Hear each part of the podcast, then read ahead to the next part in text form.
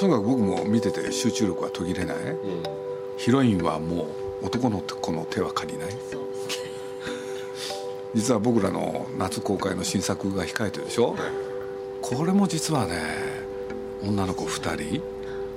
で僕雪の女を作ってるなんて知らなかったもん。本当ですね、ええ、すごくなんでこんな偶然なのって。ね。基本がね似てんですよね。参ったいや本命登場でいいのか。マーニーで本命。マーニー本命。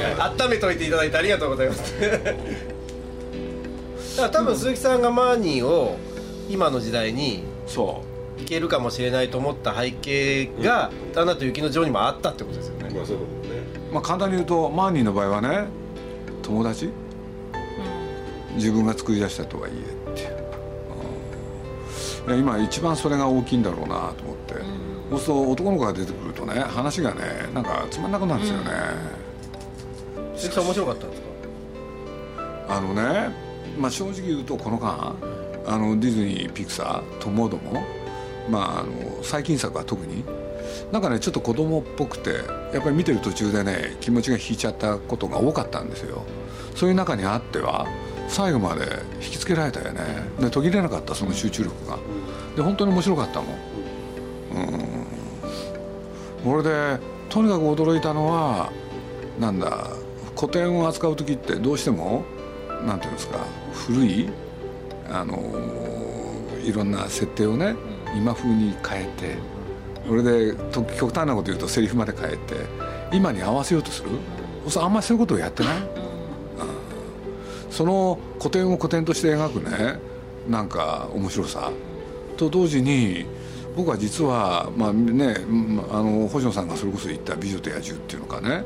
要するにまああの時のディズニーってねウォルト・ディズニーが亡くなった後しばらくディズニーは低迷する。それを復活させる時の大きな立役者の一人がねカッテンバーグっていう人じゃないですか。そうするとね僕プロデューサーはカッツェンバーグなのかと思ったんですよこの作品。あでなんでかっていうとそう。ですねカッツェンバーグってね大人のものを作ってきたんですよ。そうね。確かに。そうなんですよ。だからラセッタって言われて、まあ、僕はよく知ってるでしょ？ラスターの作るものって。ちょっと違うんですよね。だってラスターは常にお説教が入ってね子供はこうせねばならない。常にやってるのがこの作品ないでしょそれ嘘なんでこんなものがね生まれちゃったんだろうって非常に疑問だったんですよ。だから僕は本当はこの間ラスターに会った時にねあれはどのぐらいラスターは関わったのかって 聞きたかったぐらい。でまあいいろんな事情があってやめたんですけどね。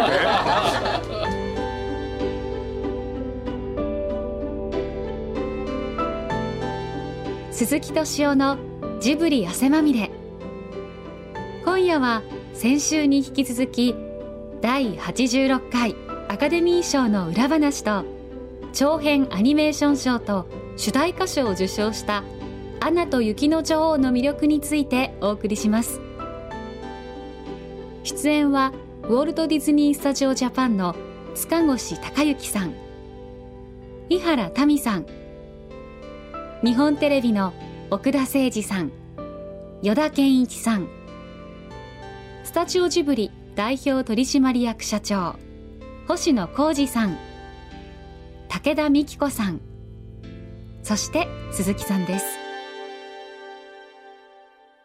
初めて本当女性の監督があの入ったっていうのはすごく大きかったんじゃないですか、ね。まあ彼女にも会いましたよね。はい。もともと脚本、まあ、シュガーラッシュも脚本でやってましたけれども、うん。ねえ。彼女が入ったっていうのはかなり大きなスパイスになったって聞いてますね、うん。そうこれなんか想像つかないですけど監督が2人いるってどどうやって作るんですかそれって？まあ、話し合いながらっていうことですよね。結局。ディズニーアニメーションの中では本当にもう全員が一つのチームになってやるんだっていう方針があのジョン・ラセターとかヘイドマ・キャットミルからまあ出されていてで本当にもう2人話し合いながらっていうことでもう喧嘩したこともないっていうふうにあの2人は言っていたので。ですごくお互いのいいとこと悪いとことを補い合ったり。であの元々のクリス・バックっていう監督が彼女をぜひ一緒にやりたいって言って指名したっていうぐらいなんで、まあ何か。彼女はもう前夜から喜んでましたよね。まあねそれこそあの雪の女王とそれから風立ちぬ両方のね、まあ前前日でしパーティーっていうことでね、ディズニー主催での祝賀会やってくれたんですよね、へで150人ぐらいいてもう事実上ディズニーのねみんながすごく盛り上がってるところにまあ言ってみればジブリ軍団が10人ぐらいいるんですけどね。やっぱり正直アウェーだよねってね。あのあのお呼ばれしました。あまあでもちゃんとそうやって招待してくれて、ちゃんとあのあの自分たちの映画として扱ってくれ、ねたのは本当に良かったですけど、うん。まあ現実問題はまあすごく少なくて、もう僕なんかも英語でねスピーチしたりしてね。すごい。なんかすごいなんかねいい場面だったと僕は思うんだよね。ままず鈴木さんが紹介されてであの、えー直子役主人公の声をやってた滝本美織ちゃんが一緒に参加してくれたんで鈴木さんが彼女を紹介してくれてね単純にあげたらばそれはみんな喜んでくれたっていうか2つの作品をなんかディズニーのみんながすごくなんか喜んでくれるって場面っていうのは結構なかなかね感動的でしたよ。僕はすごく嬉しかったですね。ディズニーはやっぱりジブリさんのことはファミリーだってみんな本社に行ったら言いますんでうん。そういう感覚は強い、まあ全員が全員そうかどうかわかんないですよ 本当に。いやでもねじ時代的に言うとそれは作れてきたんだよね。そうではなかったもんね昔は。そうではなかったから確かにね。やっぱり随分時間かかってるんでしょうけど、僕はちょっとあのアカデミー賞の時に、まあ、実は、まあ、こんなこと言っちゃったらファンの人に申し訳ないんだけれど最初からアニメーション作品賞はね、まあ、僕は「フローズン」だとやっぱり心の準備はできてたわけですよ。うん。ね。まあ、それは星野さんともねそうね。いうことを話してて。そうそうそでそのマイナス要素っていうのはね要するに「雪の女王フローズン」がうん。作品賞って言ったら観客の反応もっと来ると思ったんですよ。もっとそしたら意外と。意外と？弱かったんですよね。あれは何だったのかなと思ってね。ちょっと疑問なんですよ。要するにあの内容から言ったらもっとねグッと来ていいはずなのにと思って。何があるんだろうと思って。本当に理由が分かんなくて。うん。いや要するに僕ねアナフローズンってね今のアメリカの中でなんか小さな巧妙要するにこれは信じていいんだみたいな、なんかそういうのがねなんかあのみんなの中から、まあこんだけそれだけの多くの人が見てるっていうのはね、そういうものをね提供してんじゃないかと思ったんですよ、なるほどね。そうですね、これで今なんかアメリカっていう国がややこしいでしょ、はうん。そうするとねどうなんだろうと思って、だからもっとね要するにあのーフローズンだっつったらうわーっとね、なるんじゃないかと。うん。予想してたんですよ。そうかそうか。俺で構えてたんですよ僕なんか、うんうんそしたら来ないから あれって。別に風立ちぬに気を使ってくれたわけじゃないと思うしね、うん、だからその意味がねちょっと不明なんですよね。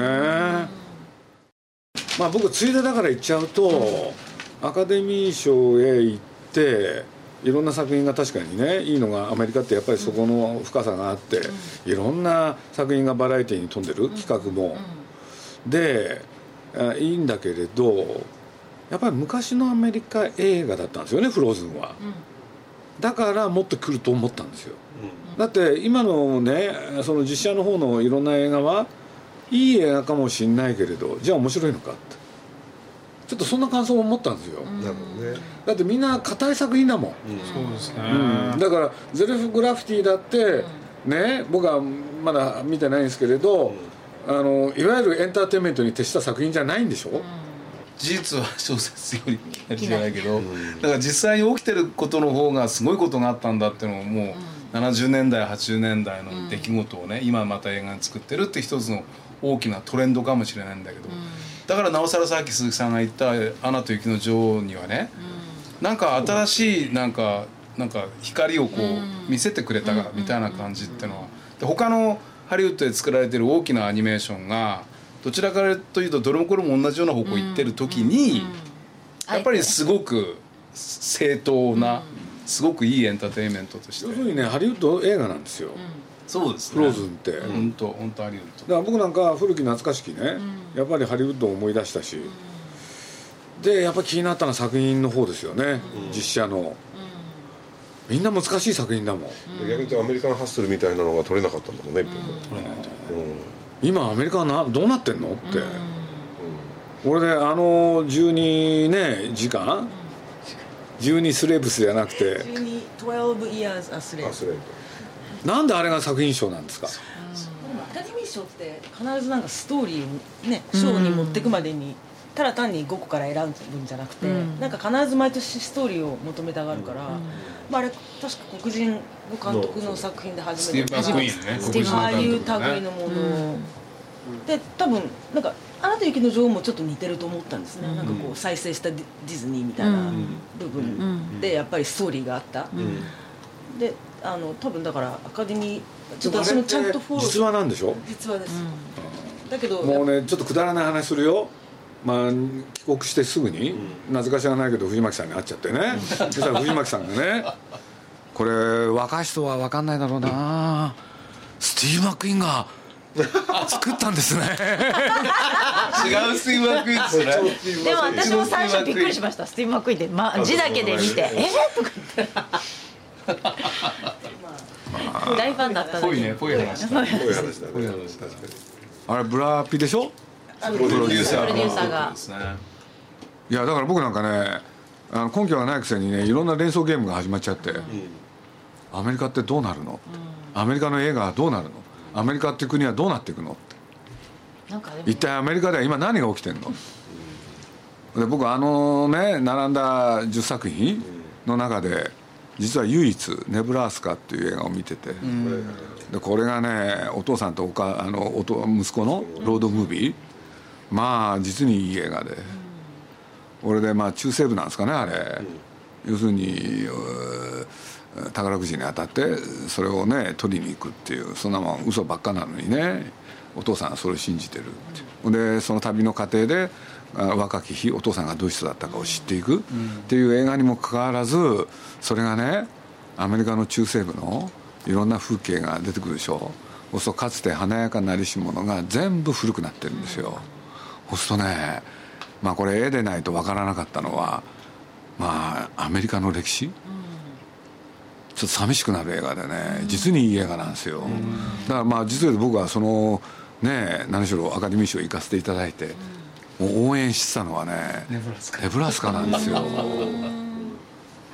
雪の女王じゃないんですよ。ね 残念な話だ残念なオチが。いや雪の女王は取ると思ってたんで。そうですね。でねネブラスカに関しては取ってほしい。そんな思いがあったんですよね。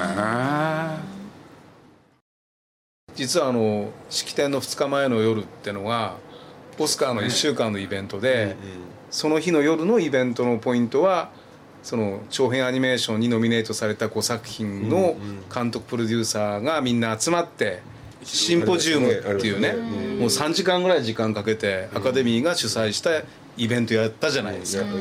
でそこにはアカデミーの会員も来れば、一般の人も1,000人ぐらい集まって、でそれぞれの作品。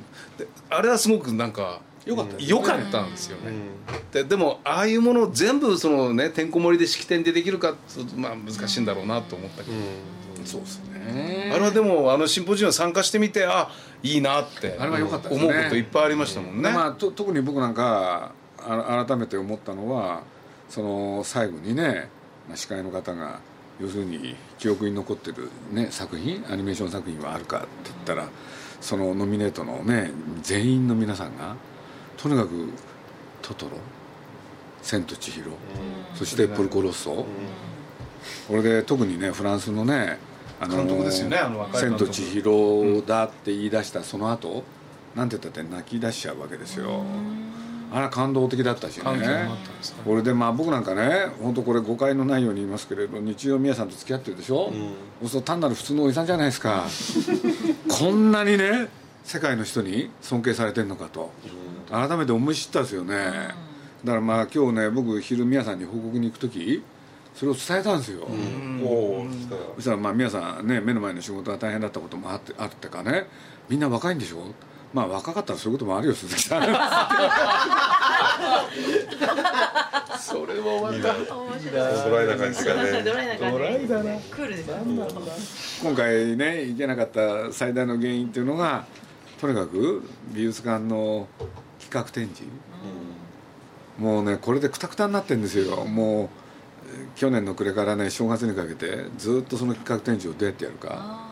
これでねもう行く寸前もね僕ら行く寸前もねもうとにかくしゃかりきで、俺でねもうある種徹夜やってますよね、でまあ見ててねまあ宮さんはやっぱり宮さんでしかないなと思ったのは、もう映画を作るぐらいの勢い、俺でもう今日も叫んでましたけどね子供たちが喜んでくれなかったら俺の負けだっていう、俺でこのアカデミー賞の間僕らいなかったじゃないですか、全く進展してないわけですよ、そうすごい焦り、でもまあ宮さんらしいですよね。でもこれね宮さん言ってたら宮さんそれ一番嫌がってたんだけれど俺は行くとねもう時差ボケで1か月ね働けなくなるんだよ。っていう。で5月でしょ展示会が。でまあなんやかんやで言うとあの喧騒の中にね行ったら本当に疲れちゃうんですよねだって僕なんか改めて思ったもんアメリカ人はすごい体力がすごい。ちょっと僕面白い体験したんですよ。改めてね何しろあのコダックシアター、その他で、まあ、いろんなもの見たわけじゃないですか、それでジブリ美術館見たらジブリ美術館すごいっすね。ね。これは外国人が見たって何なんだこれはって思いますねあれいやーきめが細かい。まあね向こうは大きさはすごい。しかしこっちはやっぱりきめの細かさなんだなと思って。改めて天井を見上げたらねよくできてますよねジブリ美術館って。おもてなしの精神がだからまあ僕ね本当あのーアカデミー賞をきっかけに宮さんの再評価ですよ。なるほ 雪の女王なんか言い残したことありませんか？アニメーション作品賞。ね。改めておめでとうございました。どありがとうござい。ますやっぱ嬉しかったですか？いやめちゃめちゃ嬉しい僕すごい微妙でしたよ。あの席にいた時ね。あそう。そうそうだってあのジブリさんとさジブリさんので行ってたから。そうですね。やったとは言えないしね奥田さんのそう横ですね。うん。ぐっとこう心の中で。ガッツポーズみたいな。やった複雑だ複雑だって前夜のねあのーフローズンと風立ちぬのはいはいはいあの回も印象的でしたね。そうでしたね。あうちわの会ってのはこういうムードなんだ。雰囲気なんだと思って。うちわの会はね。あ俺でなんて言ったってねあのリチャード・ギアじゃなくて何でしたっけ？ボブ・アイガー？お前がギアじゃないだろうお前どこも合ってないですレッドキャットバルが来てまあすごかったですよメンバーがね。そうだった俺で今のねディズニーとピクサー一緒になる日のこと、そこから話が始まって、本当に来てもらってよかったってやつでしょあれ。でそこへ僕らね、まあ、ある種特別ゲスト。でまあ僕なんかもね拙い英語で。結構流暢でしたよね。録音してありますよちゃんと。Good evening.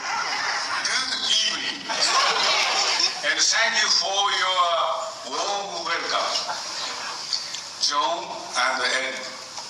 Uh, thank you for your support of Studio Ghibli and for the release of the Window license in North America and for this splendid party.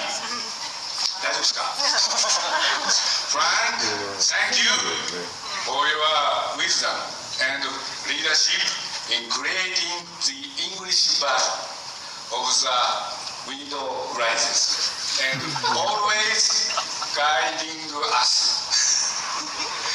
and please let me introduce the Japanese voice of Naoko. Naoko! Naoko!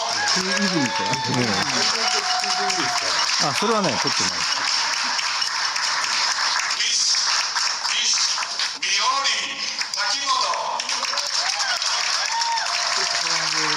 My name is Miyori Takimoto.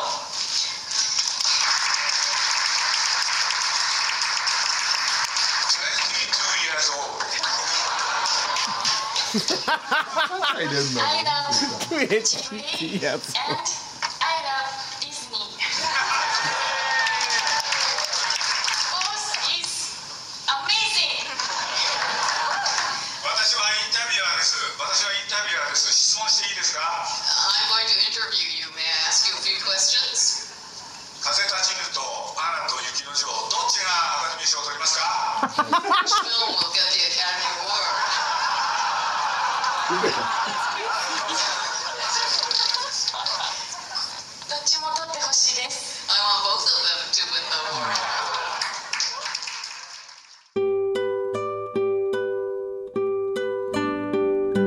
ディズニー創立90周年記念作品アナと雪の女王は現在全国上映中です。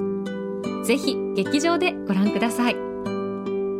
来週は EXILE の ATSUSHI さんをお迎えしてソロとしてのニューアルバムのお話やジブリへの思いについてお聞きします。お楽しみに。よだちなんか言っとくことないの？う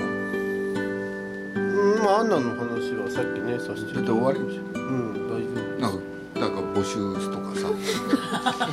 新しい彼女ができたの？夫できないですねアンエルサでもアナでもどっちでもいいんです。けどどっち派ですか？どっちがタイプですか？僕はアナですね。花が好き。あのね割と普通の男の人なんですね。今度のねジブリの新作の主人公がアンナ。あらまアナがあアンナのあなんかね奇妙な符号を見せてるんですよねこの2作品がね。ね何かとねねそういうオチそういうオチそういうオチもうもう2週やったんですからいいじゃないですか。あれよかったよね。ケセラセラ良かったですね成功しましたよね。よだっちのね。本出したらどうかと思ったんですなるほど。よよだっちの恋の片道切符だっけ。片道なんですね。本いかに記録に残さないようにするかっていうのがテーマなのに売れない。ですでもなんかねツイッターのあのリアルタイム検索なんかのちょっとしてみたら同じくらいの年の人がこういう話聞きたかったっつってあそうなの？いや特に2回目がね。よだっちの一人舞台な。んですよ俺当事者でなきゃ言えないようなことをねいっぱい喋ってんだよね。あれよかったよね。あのバレンタインまあ本当に心に染みて聞いてくださったのは野中さんだけだと思っていたんですけど。そうなんだ。この本作ったら小田栄一郎さんがね。帯書いてくれるから。売れる必要ないですよそんなの。なんで？最近はとにかく汗まみれを聞く人が一人でも少なければいいなと思ってる